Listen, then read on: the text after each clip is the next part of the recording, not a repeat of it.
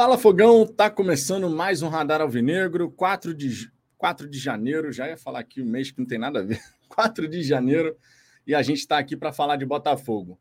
É, queria explicar aqui o porquê da, da minha ausência ontem, tá? seja na hora do almoço, seja às 22 horas. Vocês sabem, né? Eu tinha convidado todos vocês aqui para a resenha de, da hora do almoço e também das 22 horas que eu faço com o glorioso Ricardo Zambuja mas não foi possível porque, infelizmente, a minha sogra veio a falecer ontem, a mãe da digníssima, né, no momento que, claro, a gente estava super feliz e continua super feliz, claro, com o nascimento da, da nossa filha, que está super bem, mas é sempre muito difícil, né, perder alguém da, da família quando, ainda mais quando a nossa filha nasce, né, e tal.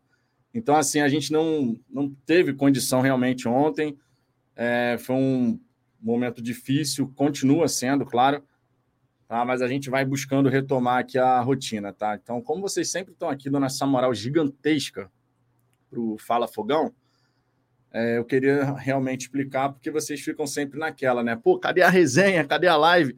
Mas acabou que não foi possível fazer por conta disso, tá? É, Digníssima tá, tá triste, logicamente, né? Eu tô triste, a minha sogra é uma pessoa fantástica, uma das pessoas mais fodas que eu já conheci na minha vida, e não é modo de falar. Realmente tive o privilégio, nesses mais de 15 anos de relacionamento que eu já tenho com a Aline, tive o privilégio de conviver com Dona Leni, conforme eu chamava a minha sogra. Né? Infelizmente, ela partiu cedo, assim como meu pai, né?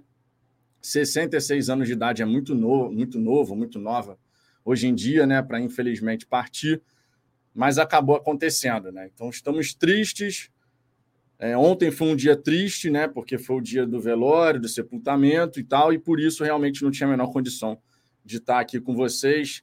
Mas hoje estamos aqui. A gente sabe que é o ciclo da vida, né? É difícil da gente entender num momento como esse, mas é o ciclo da vida, né? A gente nasce, cresce, se reproduz, vem a, a morrer, falecer, faz parte da vida de todos nós, é o destino de todos nós, né? E a única coisa que a gente tem certeza nessa vida é essa mas quando acontece num momento como esse, é pesado, é difícil. A gente estava super feliz, né? De, pô, a Luna vai ter uma avó do cacete. Minha mãe continua viva, vai ser uma avó do cacete também para minha filha. Mas é uma perda que a gente está sentindo bastante, tá? Mas vamos em frente, né? Vamos em frente. Cara, de coração aqui, um beijo. Eu gosto de registrar aqui. Eu sei que a Digníssima sempre assiste as resenhas. Ela coloca lá para assistir um pedacinho também.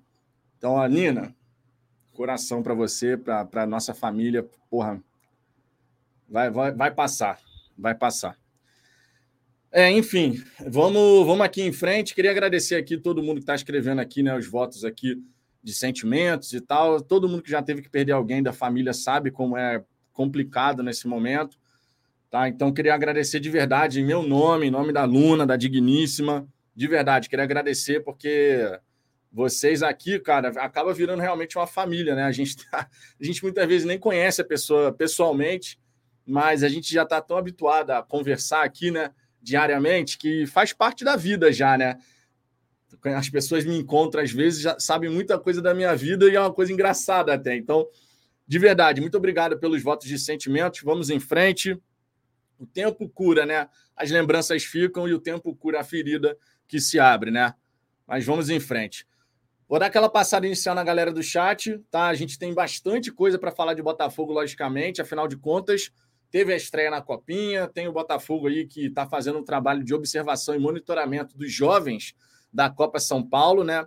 Pela primeira vez, eu diria, o Botafogo fazendo um trabalho tão extenso, tão amplo, né, para poder realmente avaliar potenciais jogadores aí que possam vir a integrar a nossa categoria de base. Além disso, temos o time B que vai se preparando. Nesse fim de semana tem um jogo treino contra o Rezende. Né? O Janderson, que é um dos nomes aí que a galera botafoguense está querendo ficar de olho, obviamente, está se recuperando de lesão, todo mundo na expectativa para ele poder jogar o Campeonato Carioca, ir bem, né? E, ó, sem sombra de dúvida. E na Copa São Paulo, né, no time da Copinha, o nosso Sapata, meu irmão, hat-trick, primeiro dele da carreira, e que seja o primeiro de muitos, né? O Botafogo está uma opção de compra aí, 300 mil reais para garantir a permanência do garoto. Claro, não podemos ir de 8 a 80, né? A gente às vezes tem aquelas emoções assim. Fez o hat-trick, é o próximo Pelé, digamos assim, ou o próximo Garrincha, que estava usando a camisa 7, né? Gloriosa camisa 7.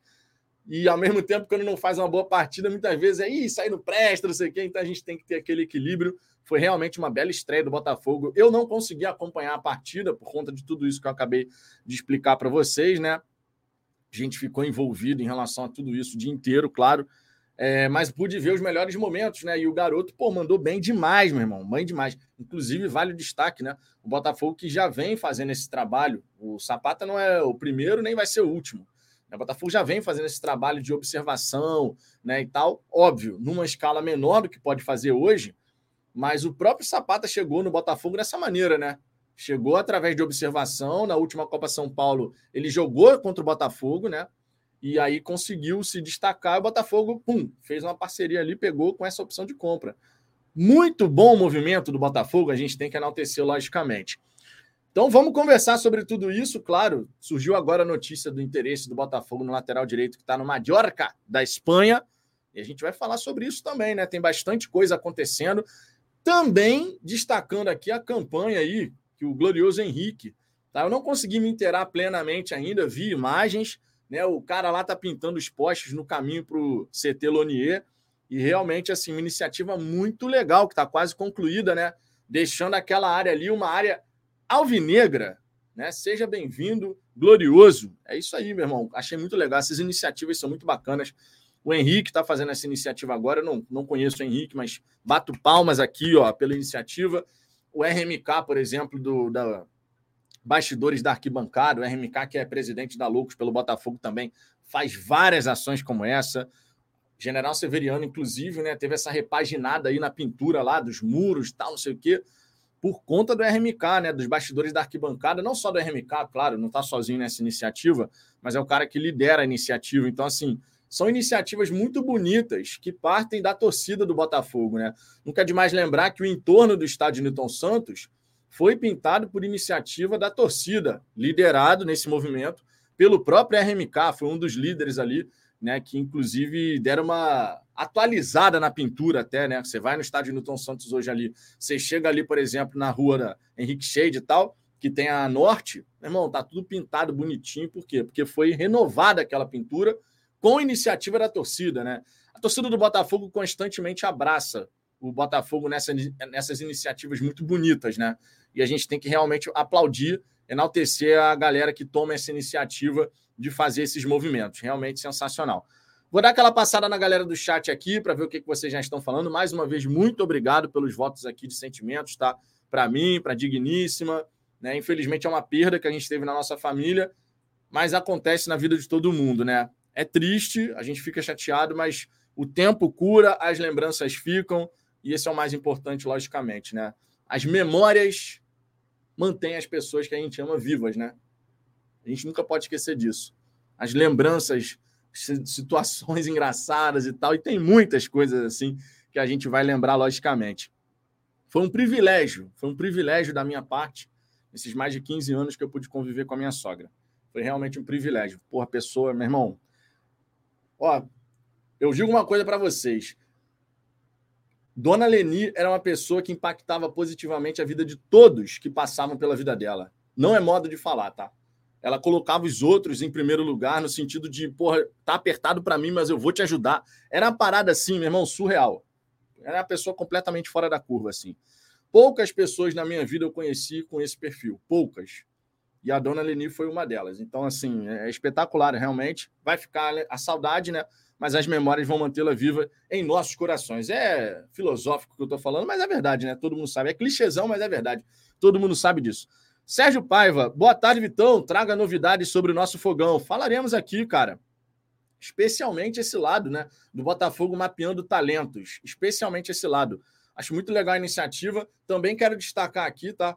O Botafogo muito forte na, no Twitter ali, das Américas. O Botafogo fechou 2022 numa da numa posição de muito destaque né? E a gente sabe que isso influencia bastante para a negociação com novos parceiros e tal, que é justamente a questão do engajamento da torcida, né? Como a torcida engaja com a equipe, com as publicações que são feitas pelo Botafogo, tudo é levado em consideração, porque quanto maior o engajamento, por isso que a gente até sempre falou aqui, se você não tem dinheiro para ser sócio torcedor, mas quer chegar junto com o Botafogo, meu irmão, não pode ir ao estádio, não tem dinheiro para ser sócio torcedor, curte, comenta, retuita, compartilha, as publicações do Botafogo, porque isso ajuda o Botafogo a gerar esse engajamento necessário e a mensagem do Botafogo chega mais longe. Mendola da Silva, boa tarde, Vitão. Já cheguei largando o dedo no like. Vamos, galera? Se inscreva no canal, compartilhe com os amigos do Botafoguense. Obrigado, Mendola. Sempre muito muito presente aqui o nosso glorioso Mendola. Tiago Loven, boa tarde, Vitão. Admiro demais teu trabalho. Seguimos juntos. Cara, obrigado pelo carinho. Obrigado pelo carinho. A gente faz aqui, busca fazer sempre o melhor, né? aquilo que está ao nosso alcance, claro. E vocês podem ter certeza que essa, esse carinho de vocês é sensacional, tá? A gente fica muito feliz. Tanto eu, quanto o Ricardo, quanto o Cláudio, logicamente. Cláudio que está ausente aqui, mas essa temporada de 2023, o homem vai voltar, hein? O homem vai voltar. Será? Eu acredito que vai. Marcelo Santana, boa tarde. Fernando Lima, boa tarde. Meus sentimentos. Teve uma infinidade de mensagens aqui que eu fui lendo, tá? Todo mundo que mandou mensagem aqui de sentimentos, mandando essa mensagem de pô, força e tal. Eu li a mensagem de cada um de vocês. Sintam-se todos abraçados e agradecidos, tá? Porque eu li todas as mensagens à medida que eu fui falando aqui. Eu fui vendo vocês mandando essas mensagens, né? A Digníssima também, ó. Falei que ela sempre acompanha as resenhas. Tá? Que a Digníssima tá mandando também a mensagem, a, os carinhos aqui, né? Então, assim, sintam-se agradecidos, abraçados. Muito obrigado pelo apoio sempre de vocês aqui ao Fala Fogão, nos momentos bons, nos momentos difíceis. Tá? Muito obrigado de verdade. A gente agradece pra caramba, porque, conforme eu disse, aqui é como se fosse quase uma família, cara. E, ó, não é demagogia da minha parte, não, tá? A galera, por exemplo, que teve a oportunidade de ir ao churrasco do meu aniversário, porra, a gente reuniu quase, quase, quase 50 pessoas que muitas vezes nem tinham se visto na vida. E foi um dia espetacular de 2022. Não é modo de falar, tá? A galera que teve a oportunidade de estar presente, no churrasco e tal, a galera sabe do que eu estou falando. Então, quando eu falo aqui que o sentimento muitas vezes é que isso aqui vai virando uma família, é realmente verdade, cara, porque no dia do meu aniversário, eu estava reunido com a galera do canal, claro, minha digníssima, minha irmã foi também, meu cunhado foi também. Então, assim, eu reuni a galera em torno, porra, era jogo do Botafogo que ia ter no final de semana, a ideia, inclusive, era fazer o churrasco e depois partir para o jogo, né? Só que mudou a data, era o clássico até contra o Flamengo no Newton Santos. E é como se fosse uma família mesmo, cara, de verdade. Então, assim, a gente fica muito feliz por todo o carinho que vocês demonstram. Quando a Luna nasceu, pô, a galera que chegou junto, ajudando lá com a questão do chá de fraldas que a gente fez virtual, né? Todo mundo ajudando e tal. E isso daí é muito significativo para a gente, tá? E quando eu falo para a gente, não é só para mim mesmo, eu tô falando para mim, para a Aline, para nossa família. Tá? É muito significativo, de verdade. Todo esse carinho que vocês demonstram com a gente. A gente fica realmente feliz pra caramba, tá? Feliz pra caramba. É, temos aqui o nosso glorioso Fábio Andrade, ó. Fábio, porra, amigo meu de, de época de escola ainda. Irmão que a vida me deu. Toda a força para você e pra Aline, meu irmão. Eu amo você e sua família. Se curem sempre. Eu te amo também, cara. Pô, você é um irmão que a vida me deu. Você sabe disso. Sua família também. Amo todos vocês, cara. De verdade, de verdade. Agradeço, Fábio. Tamo junto, cara. Tamo junto mesmo. William Pires aqui, meus sentimentos. O Douglas Barros foi tão bom que até psicografei ao churrasco, meu irmão. Cara, o Douglas. O Douglas é uma figuraça, irmão. O Douglas é uma figuraça. Carlos Luiz Jader. Boa tarde, Vitor. Como você consegue, depois de uma perda, tá com essa cordialidade com todos? Você é diferenciado. Perdi meu pai há um ano e meio e tomo remédio tarja preta até hoje. Pêsames a sua esposa. Cara, é, é meu jeito de ser, assim, sabe? Eu, eu sinto, logicamente, né? Só que eu sinto a perda, às vezes, de uma maneira diferente. Com meu pai, por exemplo, é, eu fiz um vídeo aqui no canal, e na época, que nem tinha live ainda, o canal estava começando ainda, foi em outubro de 2020 isso. E eu fiz um vídeo aqui, desab... não desabafando, mas contando histórias minhas com meu pai. E eu não tinha uma proximidade tão grande assim com meu pai, na verdade, uma proximidade que foi muito aquém daquilo que eu gostaria ao longo da minha vida. Mas o canal do Fala Fogão nos uniu. Então, assim, foi o grande elo de ligação que eu tive com meu pai no fim da vida dele. Né? O canal, meu pai assistia todo dia os vídeos e tal, elogiava. E meu pai nunca foi de elogiar nada. Não era dele mesmo. Ele era daquele jeitão mesmo e beleza. Então, assim, cara, eu sinto a perda, óbvio, porque era uma pessoa realmente que fez um impacto muito positivo na minha vida, mas eu sinto de uma maneira diferente. Não sou um cara muito de ficar chorando e tal. Até virei mais manteiga derretida depois do nascimento da Luna. Confesso, né? Depois que minha filha nasceu e quando teve esse negócio aí da porra, vai fazer uma cesárea de urgência, eu fiquei morrendo de medo de acontecer alguma coisa com a, com a digníssima, com a minha filha. Chorei, né? De, de medo, de receio de acontecer alguma coisa, mas normalmente eu não sou assim. Então, assim, cara, ser cordial é uma coisa que é uma característica minha mesmo. Então, assim, ontem eu realmente não tinha a menor condição de estar aqui com vocês, mas estando aqui com vocês, cara, vamos em frente. Conforme eu disse, vocês que já perderam alguém que é importante na família de vocês, vocês sabem que só o tempo vai fazer a ferida cicatrizar, mas as memórias são eternas, né? As lembranças são eternas, né? Olha o Ricardo aí, ó. Esses momentos são complicados mas a gente está aqui para caminhar e dar as mãos a vocês. Beijo, Aline. Exatamente, exatamente. Aqui, cara, por diversas vezes não é uma terapia da galera botafoguense que vem aqui para desabafar com a gente, às vezes até para falar de forma mal criada comigo e com o Ricardo. Acontece também. Mas aqui é uma, vira até uma terapia, cara. A gente poder falar de Botafogo, a gente ama falar de Botafogo, né? E a gente poder seguir em frente, né? Porque a gente sabe, é o ciclo da vida, não tem muito para onde a gente correr em relação a isso, né? A única certeza que cada um de nós temos é que um dia vai acontecer conosco. É a única certeza que se tem na vida. O que a gente faz no meio do caminho é batalhar, lutar, ir atrás dos nossos sonhos, ajudar as outras pessoas, pessoas que a gente ama, fazer amizades, enfim. É a vida é isso, né? Mas o destino final, a parada final, a gente sabe qual é, né? Então, que a gente possa aproveitar ao máximo o período que a gente tem, conforme eu tenho certeza a minha sogra aproveitou Pô, foi uma avó do cacete para Alice, que é a, outra, é a prima da, da Luna, que já tem 10 anos de idade. Meu cunhado está aqui em casa, inclusive, o Ricardo, né? Veio aqui, tá aqui com a gente, ele, a esposa dele. E é isso, cara. Família, né? Família. Importantíssima na nossa vida, né?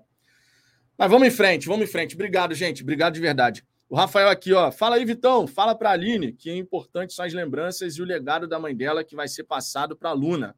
Pedi minha mãe desde, desde 2014 dói, mas os, os ensinamentos ficam. Com certeza, cara, com certeza. Pode ter certeza que a Aline está acompanhando, tá? Eu não preciso nem falar. Essa mensagem aqui que eu acabei de ler, ela está sabendo já que você já escreveu essa mensagem. Beleza? Gente, ó, muito obrigado de coração, tá? Muito obrigado de coração. Dói, é triste, mas a gente vai em frente. Vamos em frente. Falando de Botafogo, ó, Conforme eu disse aqui, por conta de todo esse acontecimento, eu não consegui parar para ver o jogo do Botafogo, a estreia do Glorioso na Copinha, mas obviamente fui acompanhando os comentários, né, a galera elogiando, né, alguns jogadores ali chamando mais a atenção, e obviamente não dá para destacar o hat-trick de Sapata, né? Realmente o cara, o moleque mandou bem demais, usando a camisa 7, até gol de falta fez. Tudo bem que o gol de falta, o goleirão lá deu uma contribuída, né? A gente tem que reconhecer isso.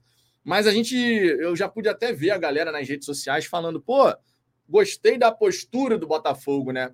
Sub-20, que mesmo ganhando, continua em cima, colocando um monte de jogador dentro da área, chegando no campo de ataque.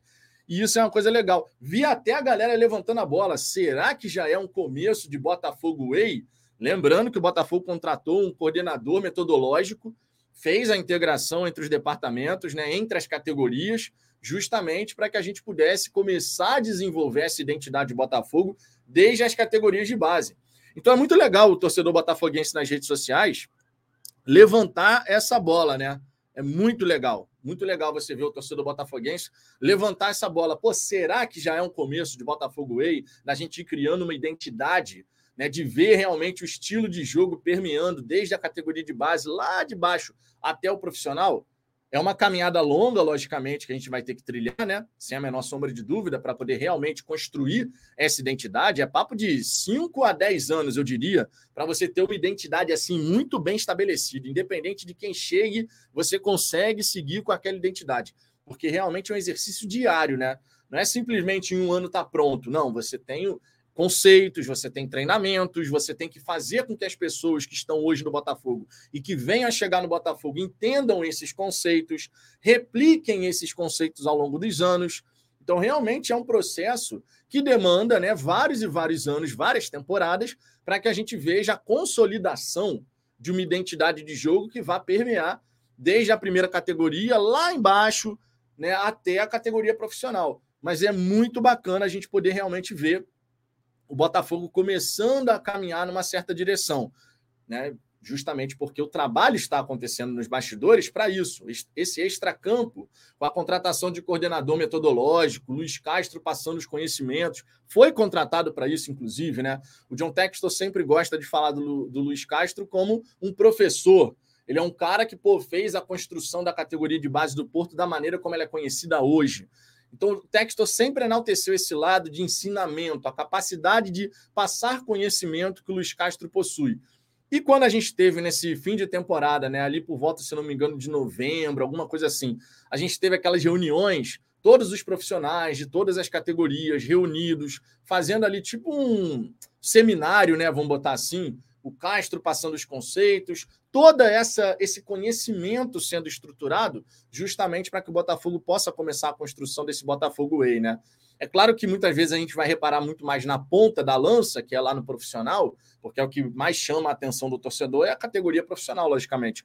Mas a gente, quando a gente tem essa oportunidade de ver a copinha acontecendo, né, os garotos ali replicando conceitos, fazendo um estilo de jogo que vá construir essa identidade do Botafogo ao longo dos anos, eu acho simplesmente espetacular. E, obviamente, não posso deixar de enaltecer também, além dessa questão, a parte de mapeamento de talentos, né? O Botafogo realmente está investindo, o que é uma coisa que a gente já sabia nessa área de scout. A gente já sabe que a área de scout hoje do Botafogo, em comparação lá em março, por exemplo, quando a SAF foi concretizada de fato, a área de scout do Botafogo ela já deu uma evoluída muito considerável, né? A gente não pode falar só de profissionais, aí é uma, entra uma questão de troca de conhecimento, metodologia, pessoas, logicamente, né? Para você poder fazer a avaliação, você mandar profissionais em loco, e tudo isso o Botafogo tem feito. A gente tem que enaltecer esse trabalho aqui da, do Botafogo, porque realmente é uma maneira da gente se antecipar à descoberta de novos talentos. É o que o Ricardo uma vez já falou aqui, a gente já falou e replicou isso aqui várias e várias vezes o discurso, porque não é você contratar o Neymar, é você encontrar o novo Neymar.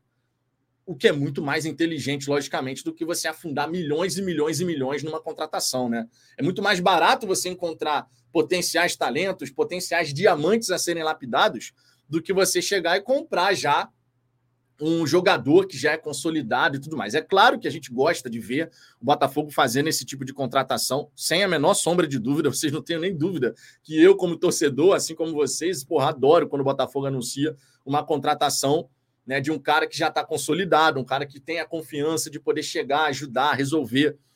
É, mas a gente também tem que pensar no futuro, logicamente, né? A gente tem que pensar no futuro. E esse futuro ele é construído justamente com investimento em mapeamento, observação de talento, desenvolvimento de talento, tudo isso faz parte de um processo. Tudo isso faz parte de um processo. Inclusive, eu faço questão aqui, eu estava procurando aqui enquanto estava falando isso, faço questão aqui de trazer né, o comentário do Brito, que é o head scout do Botafogo, ele que saiu do Atlético Mineiro, né, contratado pelo Botafogo, foi uma das primeiras contratações extracampo que o Botafogo realizou, além do Mazuco, logicamente. E ele disse o seguinte, ó: "A Copinha é a maior competição de base do país e terá uma atenção especial do Botafogo. Nosso planejamento inclui acompanhamento em loco através da nossa equipe de scout pro, base e, ana e analytics. Além de base, né? E além de todas as, as ferramentas de tecnologia que temos disponíveis e da contratação de observadores complementares. Você vê a questão de você conseguir acompanhar o tanto de jogos que existem na Copinha, né? Porque a gente sabe que o número de jogos na Copinha é uma coisa absurda. E você não consegue estar em dois lugares ao mesmo tempo. Você precisa de uma equipe. Para isso, você tem que ter grana, porque você tem que investir na contratação de pessoas, justamente para que esses profissionais possam né, auxiliar nessa rede de observação que se cria em relação à Copa São Paulo de Futebol Júnior. Claro, quando eu falo investimento em pessoas, é óbvio que você está pagando ali um salário, isso é uma despesa, mas vocês entenderam. É investir na área de scout, com essa ampliação da rede de observação. Isso demanda grana. Não é uma grana elevadíssima, logicamente, mas demanda dinheiro, demanda recursos que você tem que ter para poder fazer essa rede de observação crescer. Então é muito bacana a gente perceber que o Botafogo realmente está levando a sério isso. porque à medida que a gente tiver uma evolução da categoria de base do Botafogo, não só em termos de observação, mapeamento de talentos, mas também estrutural, irmão, a base do Botafogo vai ser uma parada surreal. Eu não tenho nem dúvida em relação a isso. O Brito aqui segue no seu depoimento dizendo: o clube terá em 2023 o seu maior monitoramento de potenciais talentos nessa competição. Então é só para a gente ter uma ideia de que o Botafogo realmente está tá querendo encontrar novos talentos, talentos que possam se desenvolver com a metodologia Botafogo e que possam gerar frutos dentro de campo e, obviamente, no faz-me rir, porque todo mundo gosta, logicamente, né? Todos os clubes precisam, inclusive. Né? Então, esse é um ponto importantíssimo aqui. A Aline, ó, digníssima aqui, ó, agradecendo a palavra de todos vocês. Então, a gente, de, de verdade, de coração, é um agradecimento em meu nome, em nome da Luna, da Aline, da nossa família. É, esse apoio de vocês aqui para a gente é muito importante. Tá aqui, ó, Aline, agradecendo, tá? Obrigado pelas palavras. Vocês sabem que a Digníssima, meu irmão, Digníssima tem um lugar especial no coração de cada um de vocês, meu irmão. Tenho certeza disso. Tenho certeza.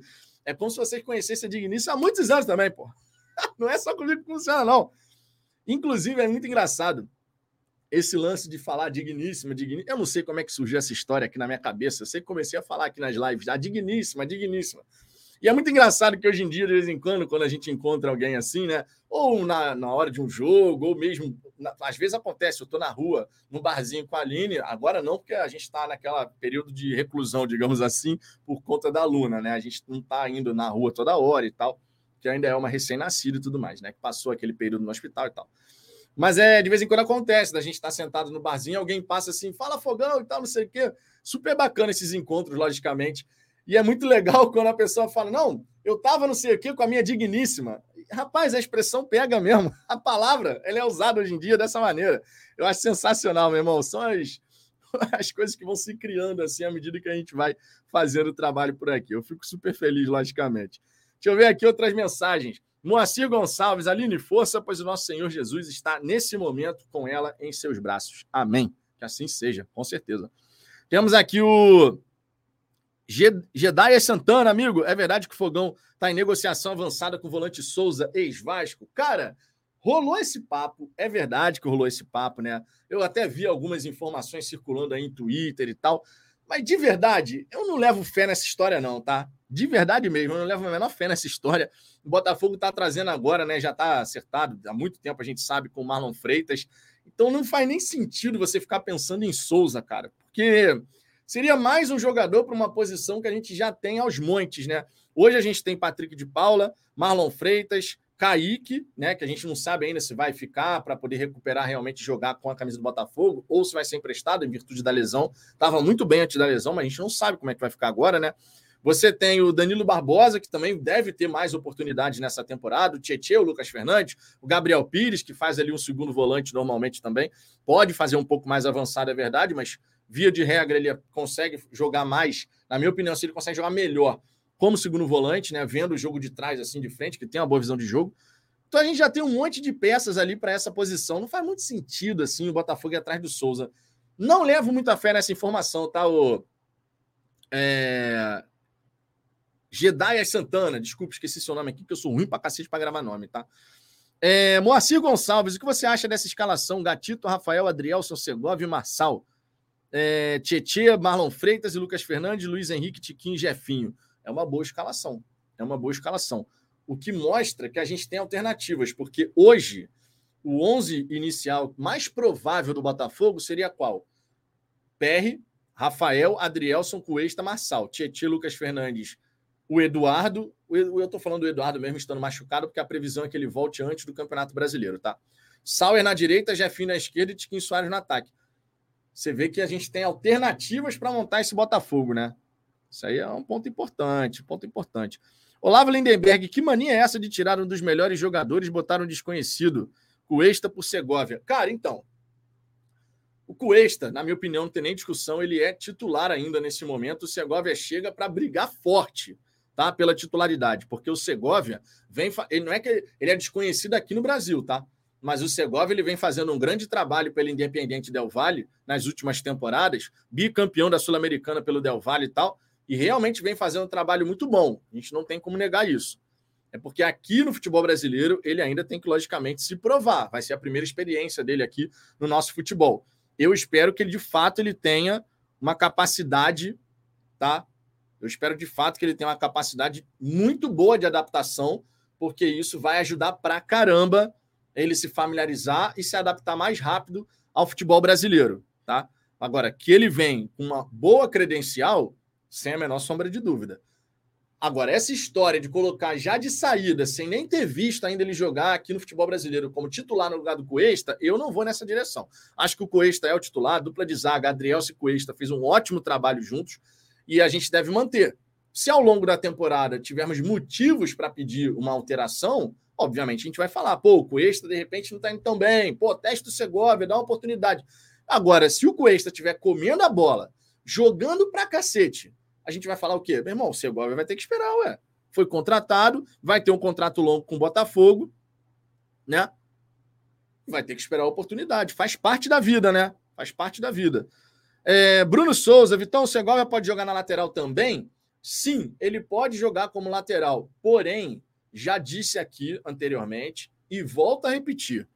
Na minha opinião, vai ser um tremendo de um equívoco do Botafogo se não for atrás de um lateral tá? acreditando que pode contar com o Segovia ali para fazer quando necessário. Eu acho equivocado, tá? na minha opinião. Eu acho equivocado. Acho que a gente tem que ter um lateral melhor do que o Hugo. O Hugo, na minha opinião, poderia ser emprestado para ganhar rodagem. Pode até ser uma Série B do Campeonato Brasileiro. Empresta, paga parte do salário, não, não, não importa. Faz ali um bem bolado, uma equipe que de repente não tem capacidade de pagar o salário do Hugo, mas pô, o Hugo vai ser um ótimo reforço para essa equipe que vai jogar a Série B. O Hugo ter minutos nessa temporada vai ser muito importante. Se a gente simplesmente tem o Hugo como reserva para ele entrar muito de vez em quando, quando o Marçal não estiver disponível, alguma coisa assim, a gente vai ter a, vai perder uma oportunidade de desenvolver esse jogador. E de repente, passando uma temporada na Série B, jogando todas as rodadas, estando realmente ali em atividade constante, ele pode voltar um outro jogador em 2024. Isso já aconteceu com outros atletas na nossa história, inclusive, né? O Igor Rabelo, por exemplo, foi para o Náutico, voltou, mandou bem com a camisa do Botafogo, foi vendido para o Atlético Mineiro.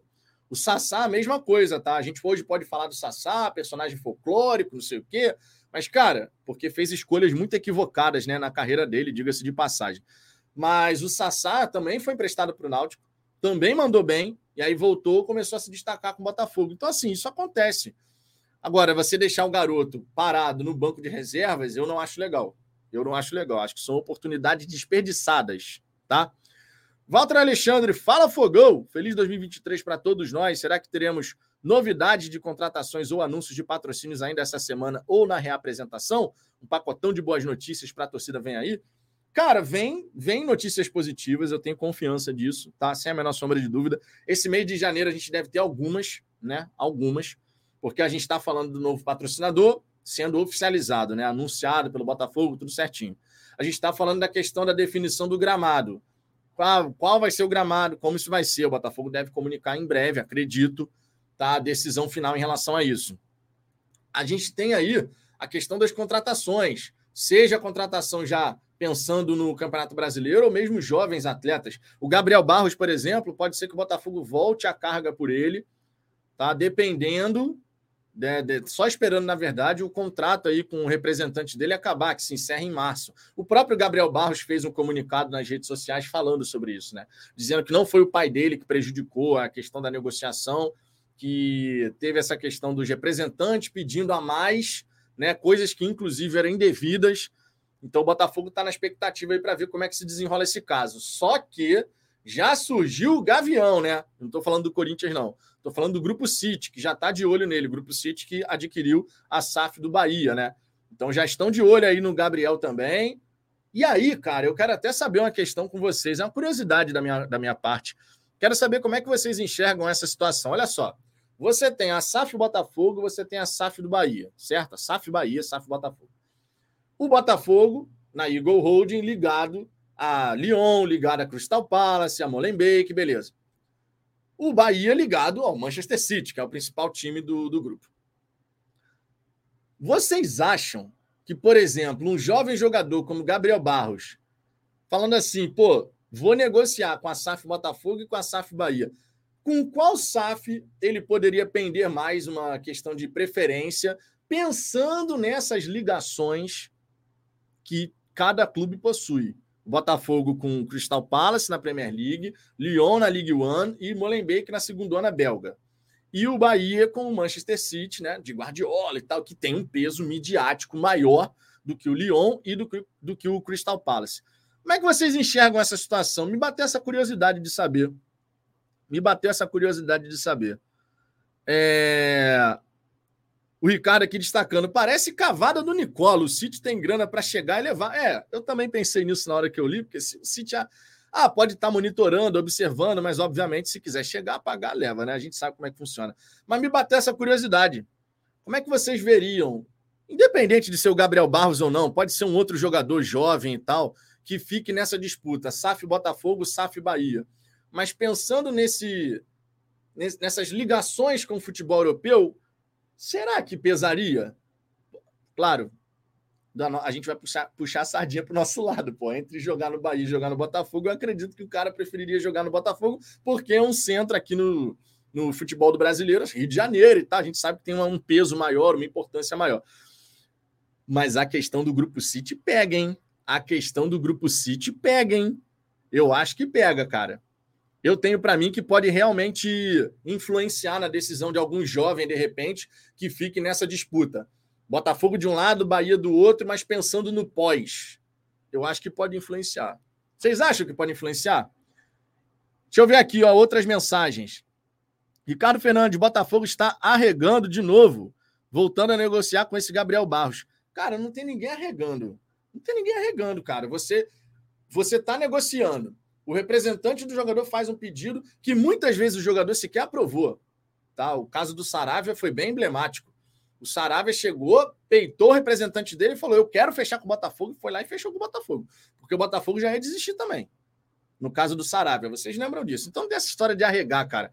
A gente, obviamente, tem que saber se posicionar nas negociações, mas quando você enxerga um talento num, num jogador, não é pagar tudo que estão pedindo, mas é você falar: olha, tem uma situação aqui o contrato com esse representante aqui se encerra em março. De repente, ali mais adiante, a gente consegue fazer essa contratação sem esses pedidos absurdos que foram feitos, por exemplo. Então, não tem essa de arregar, cara. Tem a questão de analisar com equilíbrio a situação que está acontecendo. Giuseppe, Vitão, isso é cavada do empresário. A notícia veio do Nicola. A informação ontem era que não tinha mais negociação por parte do Botafogo. A nota do jogador piorou a situação. Pode ser, pode ser. Bruno Souza, Vitão, o City brilha os olhos, mas a do Botafogo, a chance de Europa é mais real. É, é tem esse detalhe aí. É um bom ponto levantado aqui pelo glorioso Bruno. Marcos Rosa, Vitor, é simples. O Bahia oferece, entre aspas, Inglaterra como melhor destino. O Botafogo, além da própria Inglaterra, oferece França e Bélgica. São questões a serem pesadas. São bons argumentos aqui que vocês estão apresentando.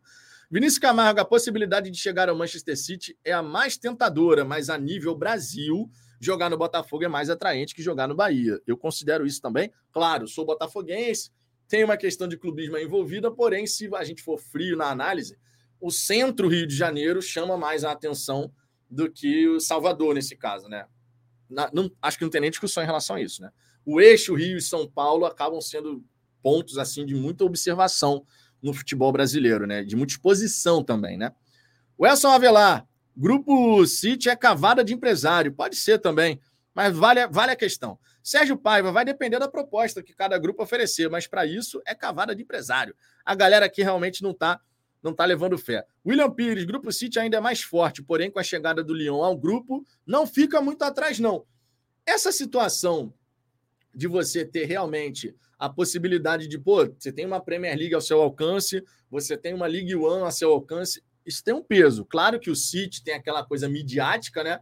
Mas isso tem um peso. E chegar no City não é realmente fácil, né? A gente sabe que hoje em dia, para chegar no City, é complicado o negócio, né? Tem esse detalhe aí. Agora, olha, outro ponto aqui que eu quero destacar com vocês, tá? Outro ponto que eu quero.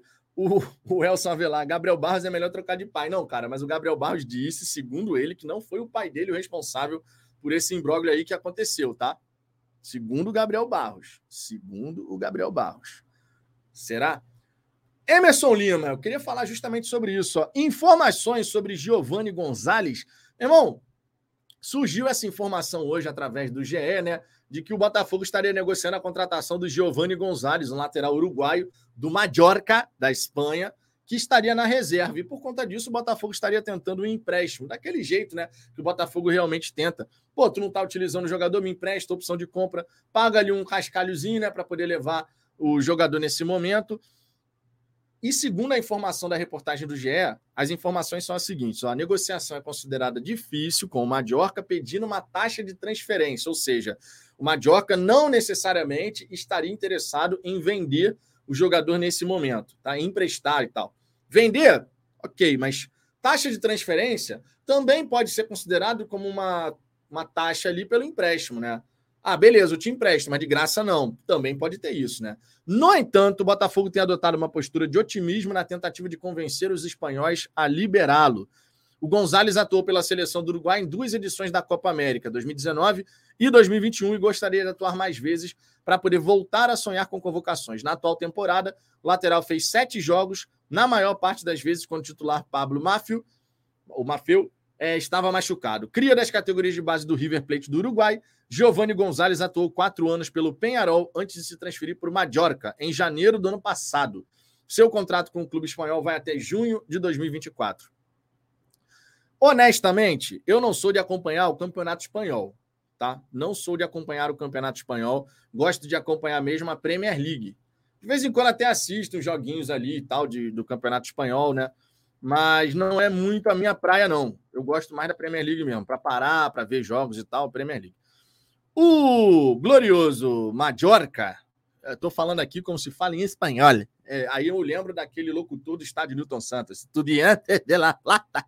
Era uma coisa impressionante aquele cara, é maravilhoso. O Mallorca no Campeonato Espanhol está na 11 colocação, são 15, são 19 pontos conquistados, com cinco vitórias, quatro empates, seis derrotas, 13 gols marcados, 15 gols sofridos. Então tá lá no meio da tabela do espanholzão, espanholzão, né? Lá no meio da tabela ele é reserva. Enfim. O Jubson Santiago aqui, ó, esse cara sempre esteve nas pautas de reforços do Palmeiras, muito bom jogador. Irmão, aí a gente faz o seguinte, ó, nessa hora a gente digita o nome do cara, Giovanni Giovanni Gonzalez. Giovanni Gonzalez Palmeiras. Deixa eu ver aqui. Ó. ó.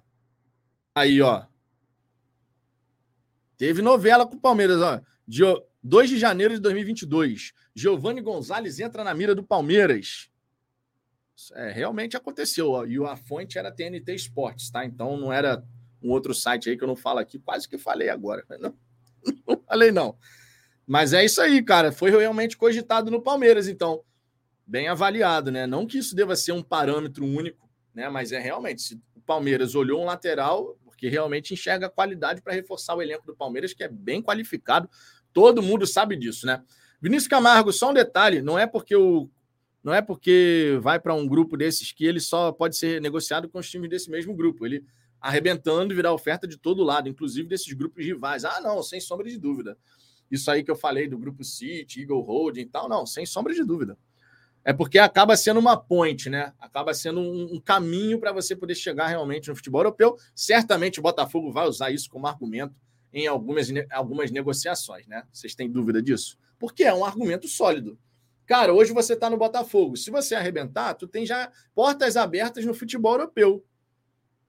Não é um argumento sólido? É óbvio. E agora entra aquela história. Para chegar no grupo C, para chegar no Manchester City, é difícil para cacete. Não que seja fácil você chegar no Crystal Palace, no Lyon, não é o caso. Até porque para a Premier League você tem que atingir alguns requisitos, né? Tem a pontuação lá que você tem que fazer para ter visto de trabalho e tudo mais. Então, assim, a gente sabe que tem essa história, mas são argumentos sólidos que você pode utilizar, né? Tem isso também. O Jonas Patrício, o Palmeiras sempre desejou ele, ó. Lateral direito, hein? Lateral direito. Marcelo Araújo aqui mandando sentimentos aí em relação à questão da minha sogra. Obrigado, cara. Obrigado por todos vocês mais uma vez. Eu, a digníssima aluna, agradecemos, tá? Toda a família aqui agradece esse carinho de vocês. Será que esse Giovanni Gonzalez é bom? E outra, se o Giovanni Gonzalez, se o Giovanni Gonzalez efetivamente negociar e fechar com o Botafogo, Será que chega para ser titular? É, meu irmão, essa lateral direita aí, a gente sabe que hoje, né? Imagina, quer dizer, a gente sabe. Dá para imaginar que o Rafael vai ser o titular nesse primeiro momento da lateral direita, porque entre Rafael e Daniel Borges, o Rafael é mais jogador, pelo menos ao longo do que apresentou da sua carreira, né? Porque o Rafael do Botafogo ainda é uma incógnita. Mas o Daniel Borges já se, se apresentou, a gente já falou, ó, do Daniel Borges, cara, quando muito ali, tem que ser uma terceira opção. Na minha opinião, o Daniel Borges, beleza, ajudou pra caramba na Série B e tal, tem a nossa gratidão, foi realmente importante naquele momento. Mas na Série A de 2022, por exemplo, mostrou dificuldade. Teve até alguns bons jogos na temporada jogando na lateral esquerda. No Campeonato Carioca, que acaba não sendo muito parâmetro, também fez boas partidas, dando várias assistências. Mas é um cara que na, na, no confronto, no enfrentamento da Série A do Campeonato Brasileiro, mostrou alguma dificuldade.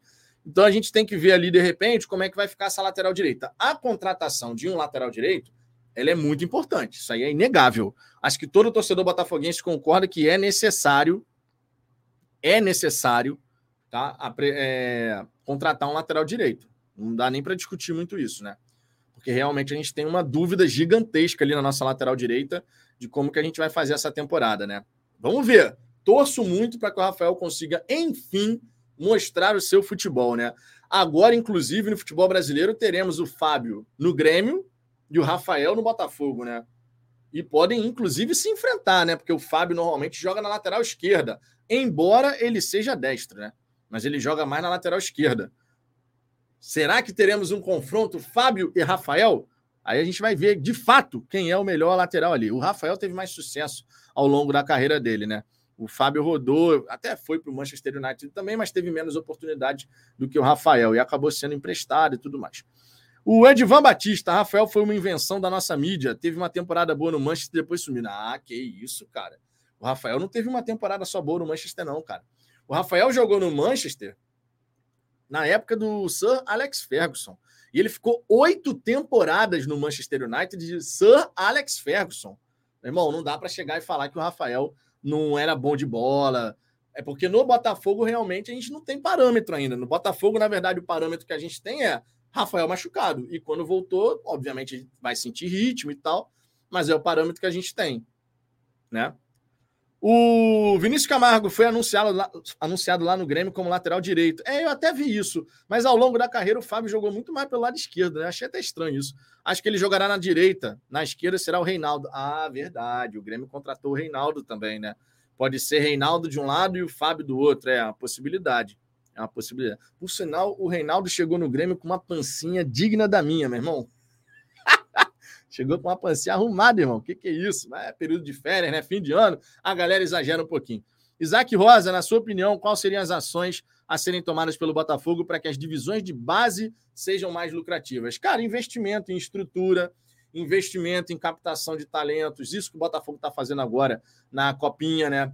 Podendo realmente mapear, identificar talentos. Botafogo contratou observadores complementares para poder ter ali em loco profissionais olhando, observando as partidas, um número maior de jogos sendo monitorados. É isso que o Botafogo tem que fazer, cara, é investir. A partir do momento que você investe em estrutura, investe em captação de talento, naturalmente a sua categoria de base vai começar a desenvolver jogadores muito mais interessantes. É uma lógica que você vai conseguir. É garantia de você sempre conseguir revelar um cracaço do futebol mundial? Não, obviamente não é. Mas aumentam as chances de você encontrar um diamante bruto a ser lapidado. E é o desejo do Textor, ele, a gente sabe que um, do, um dos pontos aí que o Textor vai fazer com muito empenho é isso. A gente sabe disso. Ele deixou bem claro para todo mundo. Para todo mundo. Ele deixou isso bem claro. A gente vai fazer uma rede global de mapeamento de talentos. Ele falou isso em várias oportunidades. Isso vai valer para a base, isso vai valer para o sub-23, isso vai valer para o profissional. Por falar em sub-23, uma questão que eu tinha levantado aqui, né, em relação a 2022, quando a CBF ficou naquele lenga-lenga, vai ter ou não vai ter o brasileiro de aspirante. Vocês lembram que eu comentei aqui, né, o papo em off que eu tive com o Textor lá no CT do Crystal Palace, quando começou essa informação em 2022, eu cheguei e falei aqui, ó, o Textor ele disse que se não tivesse a competição em 2022, ele ia entrar em contato com as outras equipes que têm equipe sub-23 para poder organizar um campeonato. E a informação que chega agora é exatamente essa, né? Justamente de que o Botafogo tendo sua equipe B, sua equipe sub-23, que vai jogar o Campeonato Carioca, boa parte do campeonato pelo menos, mas depois vai ficar sem calendário. E isso vale para todos os times que acreditam em ter uma equipe sub-23 para continuar desenvolvendo talentos que ainda não atingiram um grau de maturidade adequado para realmente fazer aquela transição base profissional. A gente sabe que isso acontece com alguns atletas, né? Não estamos falando, logicamente, dos craques. O craque com 17, 18 anos já está no profissional. Estou falando de bons jogadores, mas que demoram um pouquinho mais para chegar no nível desejável para jogar futebol como atleta profissional dentro das exigências que você tem no mais alto nível aqui do nosso futebol, né? Série A de Campeonato Brasileiro e assim vai.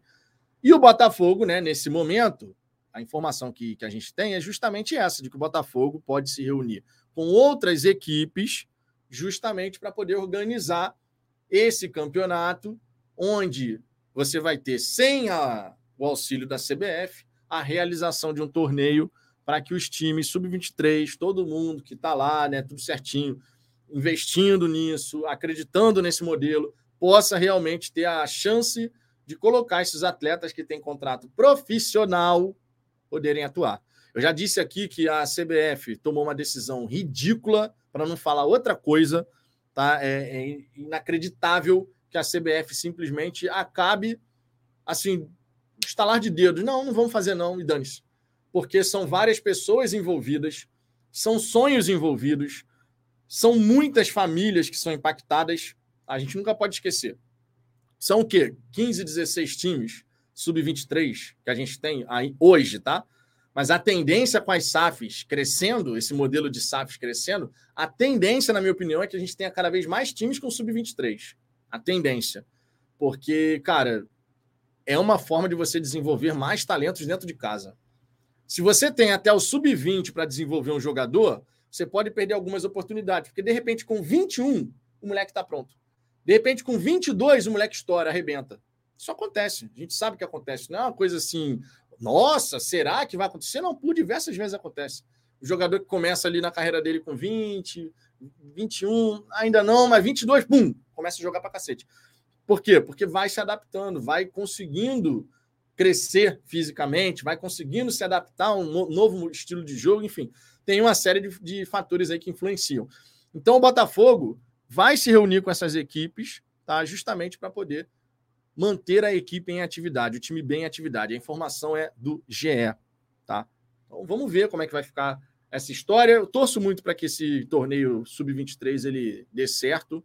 Torço muito para que o Botafogo de fato possa caminhar nessa direção, né? Porque realmente, cara, a gente precisa precisa seguir desenvolvendo talento. A CBF presta um desserviço ao futebol brasileiro ao cancelar esse, essa competição, né? Enfim. Douglas Barros, sub-23 é o futuro do esporte aqui no Brasil. Você aumenta o desenvolvimento dos atletas e melhora o mercado. É triste saber que o sub-23 é algo real lá fora e aqui a CBF mata. A CBF odeia o futebol brasileiro. Cara, lá na Inglaterra, o torneio sub-23 ele é extremamente organizado não é disputado em estádio principal, logicamente. O Sub-23 do Palace, por exemplo, joga no próprio centro de treinamento. Tem um campo lá que tem, inclusive, assim, lugar para os pais ficarem, sabe? Para poder ficar observando, vendo a partida e tal. Tem um campinho lá que a galera realmente tem a possibilidade de acompanhar ali os seus filhos e tudo mais. E é um time que joga uma liga como se fosse a Premier League, tá? É como se fosse a Premier League, é, é, pontos corridos, não sei o quê. E o Palace, nessa, nessa última temporada, ele conseguiu ficar à frente de várias equipes aí. Oh, é, se não me engano, pô, deixa, deixa eu ver se eu consigo achar aqui. Sub-23 standing. Deixa eu ver se eu consigo achar, porque é super legal. O texto chegou a mostrar lá na hora. Sub-23 standings Premier League. Deixa eu ver se aparece aqui. Pá. Ó, aqui, eu acho que tem, ó. Eu acho que tem, hein? Acho que achei, hein? Acho que já achei de cara, hein? Sub-23 Premier League. Aí, ó. Ah, mas é porque zerou agora. Poxa, que pena. Zerou aqui. Ah, não, mas tem aqui, ó. Deixa eu mostrar para vocês, ó. 2021-22. Ah, moleque. Tá aqui, ó. Cadê? Pá, pá, pá. Aqui. Vou mostrar aqui para você. Deixa eu dar um zoom menos aqui, que o site está com um zoom gigantesco aqui, não entendi nada. Deixa eu jogar aqui na tela, ó, a tabela do Sub-23 lá da Premier League, tá? Todo mundo tem time bonitinho, sabe? Isso que eu acho legal, cara, porque os times realmente investem nessa parada, ó. Temos aqui, ó, esse aqui foi um grupo, tá? É porque eles dividem aqui. Você tem um grupo aqui e você tem esse outro grupo aqui, Manchester City, que foi onde o Crystal Palace ficou, ó. O Crystal Palace, se eu dar um zoom menos aqui, que tá grande pra cacete ainda. É, o Crystal Palace terminou em quinto. E foi a primeira vez, o Textor tinha dito que era a primeira vez que o Crystal Palace estava jogando nesse nível. Tá? Então, assim, ficou em quinto, ficou à frente do Manchester United, do Sub-23, né? Ficou à frente do Tottenham, ficou à frente do Chelsea. 14 equipes aqui disputando. Fizeram uma campanha com 12 vitórias, 3 empates, 11 derrotas, 54 gols marcados, 50 gols sofridos, 39 pontos, né? Os únicos times aqui desse grupo, né? Desse grupo, logicamente, que ficaram foram melhores do que o Crystal Palace, o sub-23 do Liverpool, do Arsenal, do West Ham e do Manchester City. Aí a gente entra até numa outra questão muito interessante aqui, porque o Manchester City, através do Guardiola, certamente nas suas categorias de base, eles também fazem aquele trabalho de identidade, né? Se a gente está falando que o Botafogo quer fazer isso, vocês acham que o Manchester City não faz? É óbvio que faz. Ah, o Guardiola está lá para isso, inclusive, né? Também. Além de ganhar tudo que já vem ganhando. Mas você vê que mesmo no Sub-23, ó, o Manchester City aqui e o Manchester United também, né? Diga-se de passagem. O Manchester United que não ganha nada há um tempão, assim, a Premier League, né? Porque até ganhou um torneiozinho europeu aí e tal não a Champions, né? Ganhou a Europa League, chegou a ganhar com o Mourinho, se não me falha a memória. E mas a gente sabe que o Manchester United hoje vive à sombra do Manchester City, coisas do futebol, né? Porque a vida inteira foi o contrário, né? Mas você vê como é que são as coisas. E o Crystal Palace está aqui, ó, quinto colocado, o sub-23 deles. Nesse outro grupo aqui, você tinha outros times, tá vendo? Aí já eram times até menores, né? O Fulham, o Wolverhampton, Stoke, Nottingham Forest, Norwich City. Aqui era aqui eram os times menores assim, né? Aqui estavam os principais mesmo. É, os, do Big Six, por exemplo, estão aqui: o Manchester City, Arsenal, Liverpool, Manchester United, Tottenham e Chelsea. Big Six. E assim é, cara. Agora, torneio que tem uma estrutura maneira, né? Torneio, torneio que realmente te dá a condição de você ter uma temporada pensada para o Sub-23. Infelizmente, não é o caso aqui do futebol brasileiro, né? Infelizmente. Fazer o quê, né? É, deixa eu ver aqui. O Jonas Patrício. O Jota no canal disse que fechar com o 10 que está negociando, a galera vai endoidar. Tá, tomara, cara. Se Botafogo fechar com camisa 10 que realmente empolgue a galera botafoguense, todo mundo fica feliz, né? Todo mundo fica feliz. Eu, sinceramente, não estou sabendo de nenhuma negociação nesse quesito. E, sendo muito honesto, muito honesto de verdade, isso vale da minha parte, da parte do Ricardo e da parte do Cláudio. A gente não busca ficar sabendo. Eventualmente tem informação que chega na gente, mas a gente não fica buscando, perguntando, e aí, tal, não sei o quê, porque não é a nossa intenção aqui no Fala Fogão. A gente gosta aqui de resenhar com vocês, de debater, de repercutir aquilo que está acontecendo com o Botafogo, os jogos, pré-jogo, pós-jogo, as notícias. É a nossa linha aqui no Fala Fogão, tá? É mais da resenha mesmo, é o que a gente gosta de fazer. Essa parada de ficar fuçando, porra, notícia tal, não sei o quê, ah, o patrocínio. Pô, eu, eu, de verdade, eu não me ligo nisso, de verdade. E se eu ficar sabendo junto de vocês, saindo a notícia, o anúncio oficial, eu fico feliz da mesma maneira. é claro que é legal quando chega alguma informação assim de bastidores, mas não é uma coisa assim que eu fico caçando para saber. Eu fico vivendo a minha vida normal, vou fazendo as minhas coisas e a gente vai fazendo aqui o nosso trabalho no Fala Fogão junto de você. Por sinal, já deixou o like? Pô, deixa o like aí, né? Você está acompanhando essa resenha, não deixou o like ainda, tá vacilando, hein? Não, mas deixa o like aí, que isso é importante pra caramba. Se não gostar da resenha, pode deixar o dislike também. Vocês sabem que a gente não se incomoda com isso aqui. Agora, se inscreva no Fala Fogão para dar aquela moral. Se quiser dar uma moral adicional, você pode mandar seu super chat. Isso fortalece o nosso trabalho aqui. Tem prioridade. A, a mensagem vem para a tela. E você também pode ser membro aqui do Fala Fogão. Lembrando que nesse ano de 2023, lá em agosto, devemos fazer aquela brincadeira de novo, hein? Ousadia alegria, tá? A gente deve fazer sim o Fala Fogão, Fala Fogão, churrasco do Fala Fogão na época do meu aniversário. Então, aniversário do Fala Fogão. A gente faz aqui o churrasco. Vou até falar, Ricardo, dá seu jeito e vem pro Brasil. Dá seu jeito e vem pro Brasil, irmão. Quero nem saber. Será que consigo convencer o Ricardo? Não sei, porque não é tão simples assim. Mas a gente deve fazer essa graça aí lá em agosto. Exclusivo para membros do canal. Então seja membro do Fala Fogão, tá? Para poder participar. Esse de 2022, meu irmão, que dia maravilhoso. A galera que foi pode aqui confirmar. Que coisa maravilhosa. O William Pires, Fala Fogão, é o único canal que não dá o furo, tá certo? Não, rapaz. Se tiver que dar o furo, a gente dá, William, não tem problema.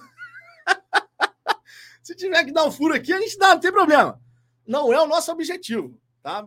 Apesar de algumas informações chegarem para a gente, por conta de. A gente fica sabendo, né? Você conhece as pessoas e tal, de vez em quando chega uma coisinha aqui, outra ali, mas eu prefiro não ficar dando furo aqui para vocês, entendeu? É uma preferência, é só uma preferência. Jefferson Soares, Botafogo fica no silêncio, aí quando soltar as novidades vai deixar o torcedor até tonto de tanta notícia. Tomara, cara. Quanto mais notícias positivas a gente tiver no noticiário do Botafogo, melhor, sem a menor sombra de dúvida, né? Quanto mais notícias boas saindo no noticiário do Botafogo, todo mundo fica feliz. E, ó, queria elogiar o Botafogo, tá? Porque da mesma, da mesma maneira que a gente faz as nossas críticas aqui em relação à comunicação, que tá deixando a desejar, não sei o quê, queria elogiar o Botafogo, que recentemente soltou dois, dois comunicados, nota oficial, tudo bonitinho, falando sobre a questão do pagamento das dívidas lá com a prefeitura, ISS, falando do tanto que foi investido, e agora essa falando da observação de talentos na copinha. Então é uma bola dentro da diretoria, tá? A gente realmente tem que elogiar. Se a gente faz a crítica aqui porque está faltando essa comunicação, não sei o quê, a gente tem que elogiar logicamente quando ela acontece. E que siga assim, Botafogo, porque o torcedor, o torcedor do Botafogo só quer disso, cara, só quer saber disso. Ele não quer saber o detalhe do detalhe do detalhe, ou seja, nesse comunicado agora, por exemplo, da Copinha. A gente não precisa saber quais são os jogos que o Botafogo vai mandar um profissional, até porque isso não é nem legal de, de ser falado, isso é uma questão de planejamento interno. Esses detalhes, o torcedor botafoguense não está preocupado. Mas você acha que o torcedor não achou legal? Ver um comunicado como esse falando: olha, o Botafogo vai investir, vai ser a maior, pô, maior, o maior trabalho que a gente vai fazer já numa copinha, não sei o quê, de observação de talentos o torcedor botafoguense se amarra nessa parada. Se amarra, né? É... Lucas Azevedo, e lá ele, dá o furo. Que isso, gente? Tô falando furo de reportagem, rapaz. Vocês levam pra maldade aqui, pô. Vocês levam pra maldade. Relaxa aí, rapaz. Às vezes é uma coisa que está passando na sua cabeça. Olha lá, hein? Pense bem nisso, hein? O Toguro Gameplay. Alvi... Haja alvinegro para criar mais jogadas de gols contra o time adversário aquele diferenciado do, do último passe, o meio-campo é a alma de um time que, que quer ser competitivo. É, não, o meio-campo é onde você ganha os jogos normalmente, né? Tem isso daí mesmo. Trupe do funk, Vitão, o que me preocupa é essa história de City, Lyon, Europa. Deveríamos imaginar Botafogo e Bahia. Será que SAFs vão virar trampolim laboratórios para clubes europeus? Triste realidade. Cara, os times brasileiros, na verdade, os times sul-americanos de modo geral, eles já são trampolim para o futebol europeu. Aquele garoto, por mega talentoso, o destino dele é o futebol europeu.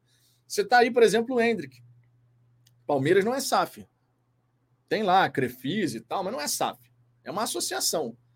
E já vendeu o Hendrick com 16 anos de idade, que só vai poder sair com 18, porque é a questão da legislação, mas já está vendido, irmão. Os times brasileiros, os times sul-americanos, de modo geral, eles são um trampolim para o futebol europeu. Porque até para os garotos que têm muito talento, faz muito mais sentido você construir sua carreira ganhando em euro, uma belíssima de uma grana em euro, porque quando tu voltar para o Brasil, meu irmão, tu volta, porra, trilionário, modo de falar, logicamente.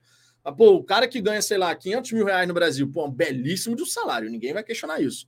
Mas o cara que ganha proporcional em valor absoluto 500 mil euros, é, é como se ele tivesse ganhando 3 milhões de reais, cara. Então, assim, não dá para competir com a força da moeda. Não dá. Embora com as SAFs e a capacidade de pagar melhores salários, a gente consiga, de repente, protelar a questão de você vender um garoto. Ao invés de vender com 18, você vai vender com 20, 21. Você segura um pouquinho mais. Isso pode acontecer. Agora, tudo depende também do planejamento de carreira do próprio atleta, né? O Botafogo, por exemplo. Ah, o Botafogo agora não precisa vender os seus jogadores para ontem. Mas desenvolvendo talentos esse jogador vai ficar quanto tempo no Botafogo? Botafogo revelando, por exemplo, um, um, vamos botar assim, um novo Neymar. Pô, um moleque bom de bola pra cacete, joga muito. Por quanto que o Botafogo, por quanto tempo o Botafogo conseguiria segurar e por quanto venderia o jogador nessa circunstância? É tipo o Palmeiras. O, o, o, objetivo, na minha opinião, é chegar tipo o que o Palmeiras fez com o Hendrick. O Palmeiras vai receber 72 milhões de euros, que foi a transação do Real Madrid com o Palmeiras. 12 milhões só para pagar impostos, meu irmão. 60 milhões para o Palmeiras. É uma parada assim surreal. É uma parada surreal. Então, assim, à medida que os times se estruturam, os próprios times europeus, para levar os talentos daqui, vão ter que pagar mais caro. Mas que é um trampolim para o futebol europeu, onde estão os principais atletas do planeta, isso aí já é há muito tempo, né? E não vai deixar de ser. O mais importante é a gente poder usufruir do talento do garoto durante um bom tempo aqui no futebol brasileiro. No caso do Botafogo, ah, o garoto passou dois anos no Botafogo. Beleza, depois de dois anos foi vendido. A gente vai ficar chateado surgindo por um cracaço de bola com o Botafogo? Vai. A gente vai ficar triste, pô, o garoto vai sair. Mas ao mesmo tempo a gente vai torcer pra caramba pro moleque dar certo. Vai acontecer. Vocês não têm nem dúvida que o Botafogo, com o passar dos anos, vai começar a revelar esse tipo de jogador. Jogador que vai ser olhado pelas principais ligas do futebol europeu. Por, primeiro, porque vai ter investimento. Segundo, porque vai ter estrutura. Terceiro, porque você está trabalhando já os garotos numa metodologia que vão, vai facilitar para caramba chegarem na Europa e arrebentarem. Né? A ideia do Luiz Castro ser contratado, inclusive, foi por conta disso, né? Porque ele vai conseguir preparar, junto com essa metodologia que vai sendo permeada de todo o Botafogo, ele vai conseguir preparar esses garotos para eles poderem chegar no futebol europeu já cientes de como se joga taticamente, não sei o quê. Isso vai facilitar, logicamente. Renato Batista, futebol brasileiro é potente. Digo mais, só seremos campeões do mundo novamente quando formos capazes de desenvolver um campeonato de ponta. Chega de virar latismo. Cara, por falar, me permitam um parênteses aqui, tá? Eu não quero ser fiscal de, de velório, de, de nada, tá? Só que, porra, meu irmão, velório do Pelé de todas as seleções que disputaram a Copa do Mundo, só o Mauro, Mauro Silva, de 94 para cá, tá? De 94 para cá, só o Mauro Silva se fazer presente, tá de sacanagem. Porra, não é possível, cara. E a justificativa do Marcos foi uma parada pavorosa, meu irmão. Pavorosa. O Marcos falou: ninguém foi no enterro do meu pai e da minha mãe. Porra, tá de sacanagem, irmão com todo o respeito do mundo por, pelo pai, pela mãe da pessoa e tal, mas a, a justificativa para não ter ido ao velório do Pelé. Agora, assim como foi com Garrincha, diga-se, tá? Porque na época do, do, do sepultamento do Garrincha, do velório e tal, o povo foi. O povo foi para poder prestigiar. Foram 230 mil pessoas que foram no velório do Pelé. O povo foi. Mas esses caras, meu irmão, esses caras simplesmente deixaram de lado, ignoraram. O Botafogo foi o único time fora de São Paulo que mandou representante. Pô, isso é inacreditável, irmão. Já tinha acontecido no passado com Garrincha. Tanto é que tem declaração do Newton Santos falando sobre isso, né? Assim, revoltado porque as pessoas não foram. E, e você vê que passa o tempo e nada muda. Isso só mostra como o brasileiro, de modo geral, e aí, quando eu falo brasileiro de modo geral, não entendo como povo, tá? Porque o povo esteve presente. 230 mil pessoas é gente pra cacete. Poderia ter ido mais? Sim, poderia ter ido mais. Mas o povo estava lá representado. 230 mil pessoas é gente para burro. Mas os caras, porra, os campeões da Copa do Mundo, do pentacampeonato, os campeões do tetracampeonato, só o Mauro Silva, irmão. Só o Mauro Silva. Porra, que que é isso, cara? Que que é isso, cara? Isso aí foi vergonhoso. Vergonhoso. Não tem outra palavra. Vergonha. Vergonhoso. Esses caras não terem ido lá prestigiar. O futebol que a gente ama e tal, não sei o quê, tem muito da influência desses gênios. Na verdade, muito não. Tem influência total desses gênios, como Mané Garrincha, como Pelé, que fazem fizeram, fazem, sempre vão fazer a gente ser apaixonado por esse esporte. Quando a gente vê esses lances assim de, irmão, que isso? Esses lances geniais. É isso que alimenta o nosso amor pelo futebol. E você simplesmente ignora, você não vai. Pô, meu irmão, tá maluco, cara. E ó, parabéns ao povo que foi, tá? Parabéns a todos que foram. O Afonso, por exemplo, foi também. Parabéns à galera que esteve presente. O Neto, o Neto descascou, meu irmão. Tem muita gente aí que pode não gostar do Neto. Mas o Neto não tem essa papa na língua, não. E ele é sempre assim. Irmão, descascou corretamente essa galera aí, porra, pentacampeão mundial, tetracampeão mundial, que não foi. Descascou corretamente. Descascou corretamente. Tá certo. O Neto fez certinho, meu irmão. Pô, a justificativa do Marcos é inacreditável. Simon Costa, quanto tempo você acha que o Jefinho fica no Botafogo? Até o fim dessa temporada, quando muito. Eu acho que o Jefinho fazendo uma grande temporada, que a gente torce por isso, logicamente, o Jefinho vai para o futebol europeu. Não sei se para um grande centro, tá? De repente pode ir para um, um campeonato secundário, pode ser, pode acontecer. Porque o Jefinho, ele já não tem aquela idade que normalmente os times europeus olham e falam assim, pô, tá numa idade boa ainda. Claro, o Jefinho é novo ainda, não me entendam mal, né? Todo mundo sabe que o Jefinho é novo, o Jefinho tá com 22 anos de idade. Na verdade, o Jefinho já tá. Fez 23 já? Fez 23, fez agora em dezembro, 30 de dezembro. É, 23 anos já não é uma idade que os principais times do futebol europeu olham para um garoto, mesmo que talentoso, no futebol brasileiro. 23 anos ele já fala: hum, não, 23 anos não me interessa muito, não. Agora, nada impede que ele possa ir para um outro centro, né? Talento tem. Agora, precisa evoluir em outros aspectos do jogo. Acredito que essa temporada, o Jefinho arrebentando, a gente realmente vai conseguir é, vender depois o garoto aí por um dinheiro bacana, possivelmente a maior venda da história do Botafogo, né? Possivelmente. É, Renato Batista, o Textor mesmo estranhou. Ele falou: como pode o país do futebol não ter um campeonato de ponta tipo exportação? Ah, sobre o campeonato, sim.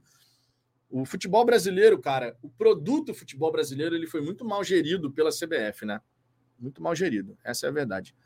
É... Hilton Delau, não foi ninguém, porque ele não era uma pessoa boa, nem tudo é futebol. Existem outros parâmetros para a vida. Vocês dos canais estão agradando por causa do algoritmo do YouTube. Ah, certamente, cara. Pô, eu tô preocupadíssimo.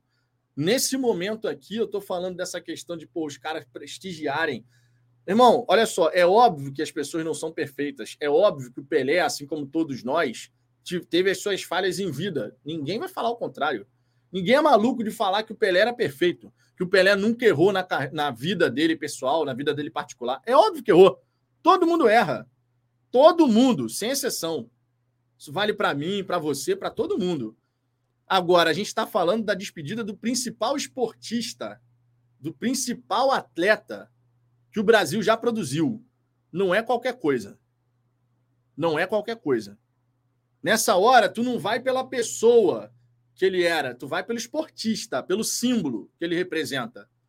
Tu não vai pela. Agora, realmente, eu estou preocupadíssimo aqui com o algoritmo do YouTube estou falando isso para agradar, ainda colocou entre aspas, né? agradar. Porra, pelo amor de Deus, meu irmão. Pelo amor de Deus, cara, não preciso, eu não preciso agradar ninguém aqui. Tanto é que vira e mexe eu dou opinião aqui que a galera desce o malho. Que nem sempre vão concordar e tá tudo bem, cara, não tem problema nenhum.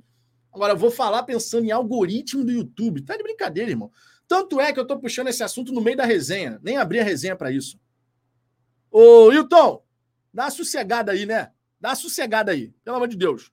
Renato Batista, o grande prejuízo que temos quando jogadores muito jovens saem do país é que eles acabam se despersonalizando e perdendo suas origens. Virar jogador robô europeu não é a nossa praia. Cara, não acho que isso seja uma regra, um padrão, não, de verdade. Alguns jogadores, sim, dependendo da liga, eles podem ficar fortes demais, isso é verdade, pode acontecer. O próprio Luiz Henrique ficou forte pra cacete lá na, na Liga Francesa, né? Ficou forte pra caramba. Agora, não acho que isso é uma regra, tá? Não acho que isso é uma regra, de verdade. Agora, entendo o que você está querendo dizer, né? Não perder aquela malemolência, aquela coisa brasileira, do talento e tal. É porque lá na Europa eles priorizam outras questões também, né? Eu acho que a mescla é importante. O jogador brasileiro que tem esse talento, esse, essa malemolência, esse gingado, mas consegue ganhar uma parte física muito interessante, pô, ele vira uma máquina de jogar futebol, meu irmão. E, e uma máquina no bom sentido, logicamente. Jefferson Soares, a CBF não quer o crescimento do futebol brasileiro. Isso está mais do que provado, né? Isso está mais do que provado. O Johnny Mendes, o Pelé como jogador foi uma coisa e devemos enxergar o valor que ele, né, que ele como Garrincha tiveram para o futebol brasileiro, mas como pessoa ele foi escroto. Basicamente falando, não tem problema nenhum tu achar isso, cara. Não tem problema nenhum. Justamente porque a gente tem que separar. O que que o cara fez na vida dele, que, que, coisas que ele errou, com a questão da filha dele lá e tal. Errou, porra. Errou como várias pessoas erram na vida. Agora, a gente está falando do esportista, Pelé. Do símbolo. O maior atleta que o Brasil já, já produziu. Isso é inegável. Nem, não tem nem como contestar isso. Renato Batista. Ah, os jogadores são um poço de pureza, né? Não, Ronaldo, Cafu, Roberto Carlos. Que argumentozinho, não. Mas aí, isso aí passou, passou, passou. Né? Todo mundo erra, meu irmão. Faz parte. Toguro Gameplay, a pessoa Pelé é sim questionável, mas como jogador é uma lenda do futebol brasileiro, assim como o Garrincha foi. Pô, o Garrincha, cara. O Garrincha, como, como pessoa, ele também errou, porra. E a gente deixa de enaltecer o Garrincha por isso? Não, não deixa. Porque a gente fala sempre do Garrincha. Sempre que eu falo do Garrincha, eu não falo do Garrincha como pessoa. Eu não sei como é que foi o Garrincha como pessoa. Mas ele cometeu também suas falhas. Ele também era falho, como todos nós, é do ser humano isso. Eu comento aqui sempre sobre o Garrincha como o jogador, como o atleta que ele foi. O cara genial, brilhante que ele foi. O que ele fazia na vida particular dele, sinceramente, nunca busquei saber, nem me preocupo com isso. Porque eu enalteço o atleta. Assim como aqui, quando a gente faz uma crítica a algum jogador do Botafogo, eu jamais estarei fazendo uma crítica à pessoa. Como ele leva a vida particular dele. A menos que, obviamente, apareça, pô, o cara tá fazendo não sei o quê. Aí a gente vai comentar. Problema nenhum comentar. Mas quando a gente vê um jogo do Botafogo e fala, pô, o cara jogou mal, eu, eu, eu não estou criticando a pessoa, eu estou criticando o desempenho de um atleta. A gente tem que saber separar uma coisa da outra, né? Jefferson Matos, esse lance de não reconhecimento da filha tem outro lado. Dizem que o marido dela estava de olho em herança, visto que ela tinha. Aí eu não sei, gente. Aí é casos de família, que não é o que a gente vai fazer aqui, logicamente, né? O Jefferson Soares, Vitão, só acho que tomar como obrigação de todo jogador. Não é obrigação, cara. Não estou falando de obrigação é uma questão de, de você respeitar a grandeza do outro. E não estou falando que todos tinham que ir, mas só um dos tetras e dos pentas irem, isso foi vergonhoso. Só um, isso foi vergonhoso, pô. Tiquinho Soares, Garrincha, aí, Garrincha batia na Elza e também não foi dos melhores, dos melhores pais, mas e daí? Não, aí daí não. Tava errado nessa parte, a gente tem que falar, tava errado. Gênio, tremendo jogador, amado pelas multidões, multicampeão, internacionalmente venerado a celebração do atleta ela pode ser separada dos, das falhas da pessoa na sua vida particular. Isso aí que se falou do Garrincha com a Elsa, pô, totalmente errado. Se fosse hoje em dia, inclusive, o Garrincha ia ser cancelado. O Garrincha ia ser cancelado hoje em dia, por conta dessas questões. Porque é assim, a, a sociedade ela vai evoluindo, às vezes de forma lenta, às vezes não evolui.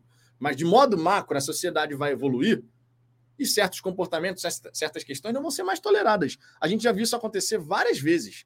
Aquele Jean, por exemplo, goleiro do, do que era do Bahia, que teve aquele enrosco com a mulher, que ele bateu na mulher. Meu irmão, que time queria contratar o Jean no futebol brasileiro? As torcidas não aceitavam, irmão. As torcidas não aceitavam. Isso vale para outros jogadores também. Quando surge um caso como esse, as torcidas simplesmente falam: esse cara aqui não. O Marcinho, pô, o Marcinho tinha que estar na cadeia. Nem sei onde é que o Marcinho tá agora. Acho que tá no Bahia, inclusive. Mas a torcida do Bahia ficou revoltada, meu irmão. Assim como a torcida de outros times ficaram. Não, não, não, não, não vai contra isso. Por quê? Porque hoje em dia é assim, pô. Hoje em dia é assim. O Fabiano Cabral evoluiu a meu P. É, por isso que eu falei. De vez em quando a gente fala evolui, mas nem sempre evolui, né? Tem dessa também. Nem sempre a sociedade evolui, infelizmente. Olha só, uma outra questão aqui importante que eu queria trazer para vocês, que é sempre muito legal a gente destacar, sobre o Botafogo, logicamente, é a questão da, do Botafogo ter ficado no top 10 do Twitter em 2022, nas Américas, tá? Em nível de interações, engajamento e tal, não sei o quê. O top 10 ele ficou composto da seguinte maneira: Flamengo em primeiro, Corinthians em segundo, River Plate em terceiro, Cruzeiro em quarto, Palmeiras em quinto, Atlético Mineiro em sexto. Fluminense em sétimo, São Paulo em oitavo, Boca Juniors em nono, Botafogo em décimo. Isso daqui é bastante significativo, porque a gente está falando do Botafogo ter fechado o ano de 2022, voltando de uma Série B, sem disputar competição internacional, ter fechado à frente, por exemplo, do Internacional. O Internacional também é um, uma grande equipe do nosso futebol, sem a menor sombra de dúvida ter fechado a frente do próprio Atlético Paranaense. Tudo bem que isso não é uma grande conquista, porque o Atlético Paranaense é estadual. Mas, pô, chegou na final da Libertadores. E ainda assim não consegue superar em nível de engajamento, por motivos óbvios, lógico, a nossa torcida é bem maior do que a deles, é, e eles são um time estadual, né? Todo mundo sabe disso, não é problema nenhum falar isso. A gente ficou à frente de várias equipes interessantes aqui. O Grêmio, tudo bem, estava na Série B. Né? Mas você vê que o Cruzeiro na Série B teve 28,1 milhões de interações. O Botafogo teve 16,2. Você vê que o Cruzeiro, mesmo na Série B, pô, tava lá em cima, meu irmão. Tava lá em, brigando ali, ó, terminou em quarto lugar. Isso sempre é muito importante. Às vezes tem torcedor que fala assim: ah, mas e daí? O que, que tem ter terminado dessa maneira e tal? Isso é muito importante quando a gente fala de conseguir patrocínios. Isso é muito importante. Isso que o Botafogo, por exemplo, vai tá para anunciar agora, o maior patrocínio da nossa história, um dos maiores patrocinadores master do futebol brasileiro. Isso é possível por conta, logicamente, de, primeiro, os dados que o Botafogo tem hoje e do potencial de crescimento desse engajamento que o Botafogo vai produzir no futuro. Né? Você pode fazer projeções e tal. Então, repito, valorize primeiro esses dados, porque esses dados são importantes. Esses dados são importantes. Tá? Valorize esses dados. E fora isso, se você não pode ir aos jogos do Botafogo, se você não tem como ser sócio torcedor, interaja com as publicações do Botafogo nas redes sociais. Instagram, Twitter, TikTok, se você usa o TikTok, dá um confere sempre nos conteúdos do Botafogo, porque isso é o mundo atual. O mundo atual é engajamento, interações, o quão relevante uma marca consegue ser perante o seu público-alvo. Isso tudo é muito importante, tá? Então assim, valorize esses dados, porque esses dados realmente fazem a diferença. E a gente sabe que pode ajudar muito o Botafogo a conquistar novos patrocinadores, a conseguir resultados melhores. Então, esse é um, esse é um ponto que eu acho sempre legal da gente destacar. E muitas vezes os torcedores, inclusive, não, não se ligam muito, né? Agora, uma outra questão que vale também a gente comentar aqui nessa resenha é que o Marlon Freitas já faz exames no Botafogo, tá? Que tá com os bastidores bastante agitados, né? O Gentili lá no seu blog, ó, beijão pro Gentili, cara, gente finíssima, meu irmão. O Gentili, cara, o dia que vocês tiverem a oportunidade de conversar com o Gentili, vocês vão ver. Meu irmão, que cara maravilhoso. Gentili, coraçãozinho para você. Tá lá fazendo live no Fogão Net agora. O Marlon Freitas, né, que tem pré-contrato com o Botafogo assinado até o fim de 2025, ele vai ter o seu vínculo agora definitivo com o Botafogo, caso nenhum problema seja encontrado nesses exames médicos, né? O jogador é visto como muito, com muito potencial pela diretoria e certamente vai lutar pela titularidade no meio de campo. Concordo plenamente com isso o Botafogo aposta no seu perfil de liderança, além da questão da qualidade, logicamente. O Botafogo tem um acordo com o Luiz Segovia também, né? Vocês sabem disso, a gente já falou bastante sobre isso. Zagueiro deixou o Independente Del Valle, é esperado nos próximos dias no Rio de Janeiro para fazer exames e assinar com o Botafogo. Outra posição carente, a lateral direita também parece se encaminhar. E aí surgiu essa informação sobre o Giovanni Gonzalez, hein? Será? Será que teremos? A diretoria, segundo Gentili, ainda busca um ponta-direita e um centroavante no mercado da bola. A falta de dinheiro em mãos para contratações é um problema. E tais negociações já estariam concluídas se fosse o contrário. Com a nova realidade, o Botafogo tenta alternativas criativas para fechar acordos. Nessa, a gente sabe que o Botafogo, nessa, nessa temporada de 2023, vai priorizar gastar dinheiro com estrutura. Ou melhor, gastar não, investir os seus recursos em estrutura. Carlos da Costa, essa galera que fala que os jogadores antigos não fariam o que faziam hoje em dia, chega a ser engraçado. Então faça o contrário, vê se o Neymar. Ah, esses caras todos jogariam, meu irmão. O Neymar jogaria naquela época, o Pelé jogaria hoje, o Garrincha jogaria hoje. Não tem essa história, não, cara. Jogador bom de bola joga. Jogador bom de bola, craque, ele joga em qualquer época. Mano. Não existe essa história, não, cara. Antigamente você tinha os campos horrorosos, lama, a chuteira era ruim, a bola era pesada pra cacete. No, a gente passou por aquela época que as faltas nem eram, não tinha vermelho, né? Ou na, quando surgiu o vermelho não era muito usado, não tinha cartão amarelo, então pô, tu descia o sarrafo nos jogadores. Não tem essa história, cara. Craque de bola, joga em qualquer época. Pega o Zidane, o Zidane, pô, Zidane gênio. Zidane é outro gênio, na minha opinião. Carreira, carreira do Zidane maravilhosa, pô, jogava pra cacete. Pega o Zidane e bota na década, na década de 70. O Zidane não ia jogar. É óbvio que ia jogar, pô. Pega o Zidane e bota hoje, não ia jogar? É óbvio que ia jogar. Porque craque é craque, irmão. Craque joga em qualquer época. Quem não joga em qualquer época é o jogador mediano. O jogador mediano. Porra, não joga agora, vai jogar. O jogador mediano vai ter dificuldade. Agora, o craque, o craque joga em qualquer, qualquer época. Olha o Thiago Fayad aí, ó. Nosso glorioso Thiago Fayad. Tá sumido, hein, Fayad? Olha aqui, uma visão Ir para o velório só porque tem nome importante no futebol, sem ter sido amigo do cara, seria hipocrisia ou oportunismo. Busca palanque e cliques. Vejo de uma forma diferente. É uma homenagem. eu veria como uma homenagem, porque é o símbolo do futebol brasileiro, entendeu? Repito, eu não estou falando aqui que todo mundo tinha que ir. Antes da minha fala, inclusive, eu disse: não quero ser fiscal de velório. Obviamente. Agora, não deixa de ser vergonhoso que apenas um entre os tetras e pentas tenha ido. Não deixa de ser vergonhoso. Para o futebol brasileiro. Eu estou falando para o futebol brasileiro, enquanto enaltecimento dos seus ídolos. Eu acho errado, eu acho vergonhoso. Vocês não precisam concordar, logicamente. Vocês sabem que aqui no Fala Fogão não tem essa, meu irmão. Eu dou minha opinião, vocês podem discordar à vontade, faz parte. Dida Botafogo. Vitão, boa tarde. Você por um acaso viu no perfil do texto aquela camisa do Botafogo preta? O que você achou dela? Tu acha que ela poderia ser comemorativa? Cara, eu vi uma camisa aí circulando, sim, do Botafogo. É, essa toda preta. Se eu não me engano, foi o Igor que fez, né? O Igor que é sensacional para fazer essas camisas, tá? O Igor Costa o Igor Costa, que faz as capas das lives do nosso glorioso Almanac Botafoguense. Já tive o prazer, né, de encontrar o Igor, o Igor pessoalmente. Ele e a digníssima dele. A gente já trocou uma ideia lá no, no, na casa do Léo, que é o nosso ponto de encontro lá dos Jogos do Botafogo. E, ó, por falar em Jogos do Botafogo, que saudade de ir ao estádio ver o Botafogo jogar. Meus amigos, estou entrando aqui numa crise de abstinência de Botafogo, que é brincadeira. E, e, tudo bem, vai ser o Botafogo B, mas não tem problema. Vai ser o Botafogo B, a gente dá um jeito e vai. Né? Até porque a, a Luna nasceu em, em 1 de dezembro, então quando começarem os jogos aí, já dá para negociar, quem sabe, com a Digníssima, se eu posso ir ao joguinho do Botafogo, né? Já dá para conversar, já dá para conversar. Rafael Ramos. Quem não jogava naquela época é Daniel Borges, Douglas Borges, Hugo, Del Piage. É, Thiago Faiado, eu também vejo por esse lado também, Vitão. Pelé não só representa o futebol mundial, mas como um esportista que abriu várias portas para o esporte, tanto da sua época como para demais gerações. Ah, meu querido, olha lá, olha lá, ó. Ela não, ela não falha, meu irmão, ó.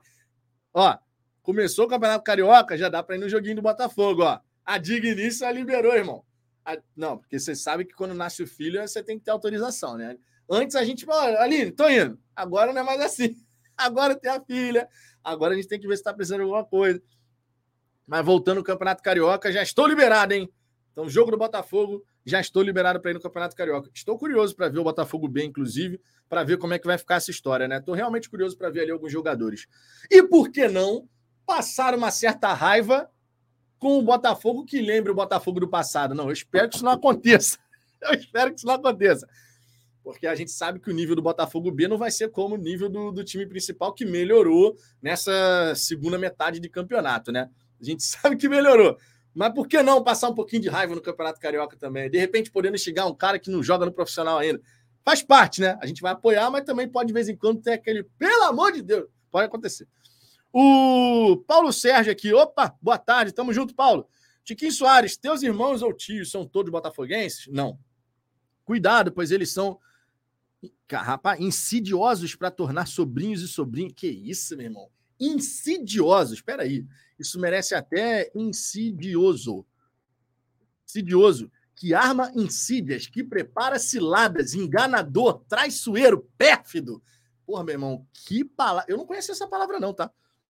Você vê que aqui as lives são cultura. Eu juro pra vocês, eu, eu não conhecia essa palavra.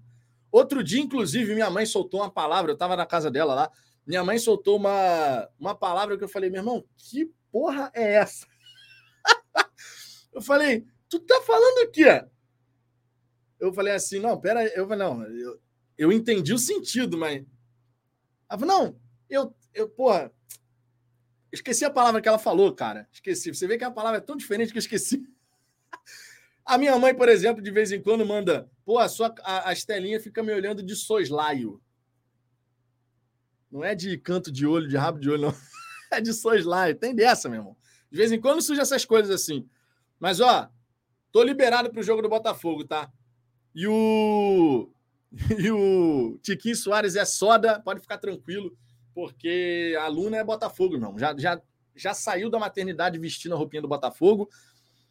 E ela é botafoguense, ela é mais uma escolhida, isso não tem nem dúvida, porque eu e Digníssima vamos aos jogos certo? Quando a aluna puder começar a ir ao estádio Newton Santos, a gente não vai sempre com ela, logicamente, no começo, mas voltando, já tendo uma idade que dá para fazer esse programa acontecer toda hora, Pô, meu irmão, você não tem nem dúvida. A Aline adora ir ao estádio. A Aline adora ir ao estádio ver, os jogos do Botafogo. Eu, porra, sou apaixonado por isso a minha vida inteira. Vocês têm dúvida que vai ter eu, Digníssimo e Luna no estádio Newton Santos? Não tem nem dúvida disso, né? A menos, logicamente, que seja um jogo que ainda é tão recomendável, a gente sabe que pode acontecer isso. Mas, de modo geral, irmão, estaremos lá. Botafoguense, não tem nem dúvida. Vinícius Camargo é o famoso quem não chora não mama. JJJ Jones. Rapaz, quanto J aqui. Alan Prost era não muito amigo de Ayrton Senna, veio ao velório e foi um dos mais que, que mais sentiram a perda. É, o Alan Prost e o Senna eram de uma rivalidade, meu irmão. Uma das principais rivalidades na história da Fórmula 1, né? Meu amigo Fábio, que é apaixonado por Fórmula 1, ele pode confirmar isso. Mas assim, eu, eu obviamente eu lembro, né? O garoto acompanhava, o Ayrton Senna era do cacete, né? É, porra, talentosíssimo. E o Alan Prost era uma rivalidade com o Senna, que era uma coisa impressionante, meu irmão. Era uma coisa impressionante. O Christian Souza, Matheus Pereira foi excluído lá pelo Ramon Dias. O homem vai chegar no glorioso, hein? Bom, não sei. A gente sabe que o Al Hilal ainda estava tentando derrubar aquela questão do transfer ban, né? A gente sabe disso. Então, assim, temos que esperar para ver como é que vai ficar essa história. Minha gente, uma hora e 31 de resenha. Eu nem percebi o tempo passar nem percebi, não estava nem olhando aqui, mas tenho que preparar o meu almoço, o almoço da Digníssima, porque logicamente precisa de energias para seguir amamentando a nossa gloriosa Luna, tá? Eu vou indo nessa, queria agradecer imensamente a audiência de todos vocês, o carinho de todos vocês, tá? Conforme eu disse, não é modo de falar, aqui é como se a gente fosse formando uma grande família. Converso com vocês praticamente todos os dias aqui, muitos de vocês estão todos os dias aqui, inclusive acompanhando as resenhas. E eu fico muito feliz, muito contente de verdade com o carinho que vocês compartilham aqui com a gente, que vocês demonstram aqui para a gente. Não só comigo, né? Mas com o Ricardo, o Cláudio, que está sumido, nosso pantufa. Colocou as pantufas mesmo, meu irmão. O Cláudio, tá na hora de voltar, hein, Cláudio? Mas a gente agradece, de verdade, tá? O carinho que todos vocês têm conosco. É... Vai passar esse momento difícil que a gente passou aqui na nossa família, com a perda da, da minha sogra, né? É... Mas ela vai estar tá iluminando a todos nós aqui da nossa família é, lá de cima, sem sombra de dúvida, porque realmente era uma pessoa muito especial e tinha muita, muita energia positiva, cara. Era uma coisa sensacional, tá? Então agradeço de verdade o sentimento de todos vocês. Tamo junto. Eu vou indo nessa, mas amanhã, sem sombra de dúvida, estaremos de volta. Eu falo estaremos porque eu estarei na hora do almoço e o Ricardo vai estar aqui comigo às 10 da noite, tá? Então amanhã tem rodada dupla, sim, senhor, para a gente poder falar de Botafogo. E ó, Estamos voltando. Né? Já falei com o Ricardo para a gente voltar com a questão lá de colocar os episódios aqui das resenhas lá no Spotify, Google Podcast, Apple Podcast, tá? A gente já está falando. Eu já conversei com ele ali para a gente poder voltar, porque a gente deu uma pausa, é verdade, mas muita gente gosta de acompanhar o Fala Fogão lá no Spotify, acompanha indo para o trabalho, para academia. Acho, acho muito legal isso. Então a gente vai voltar a alimentar lá, tá? Fica essa promessa aqui para vocês que gostam de acompanhar as resenhas por lá. Fechou? Um grande abraço para todo mundo. Beijo no coração de todos. Fayad, beijão para você também, cara. Beijão, tá? Obrigado aí pelos sentimentos. Fui! Cadê aqui? Agora, peraí, peraí. Ah, vamos voltar aqui. Um grande abraço para todo mundo. Um beijo no coração de todos. Fui!